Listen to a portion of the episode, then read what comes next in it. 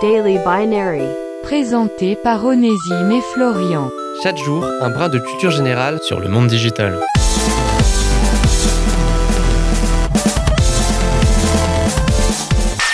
Aujourd'hui, dans Daily Binary, on va répondre, une fois n'est pas coutume, à une question que vous vous êtes déjà certainement posée.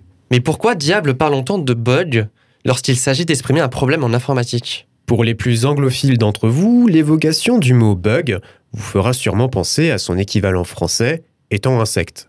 Et il sera bien question d'insectes dans cette émission, plus précisément d'un papillon de nuit. Car en effet, d'après la légende, c'est bien un papillon de nuit qui aurait été la cause du premier bug informatique de l'histoire. Une toute petite bestiole qui aurait eu la malchance de se loger au sein de l'un des relais électromagnétiques du calculateur Mark II de l'université d'Harvard. Il y a de cela maintenant plus de 70 ans, une issue fatale qui aurait alors inspiré les chercheurs. Une autre explication moins fantasque, mais peut-être plus probable, serait ici liée au célèbre scientifique Thomas Edison, à qui l'on doit notamment des avancées considérables dans le domaine du cinéma ou encore de l'enregistrement du son.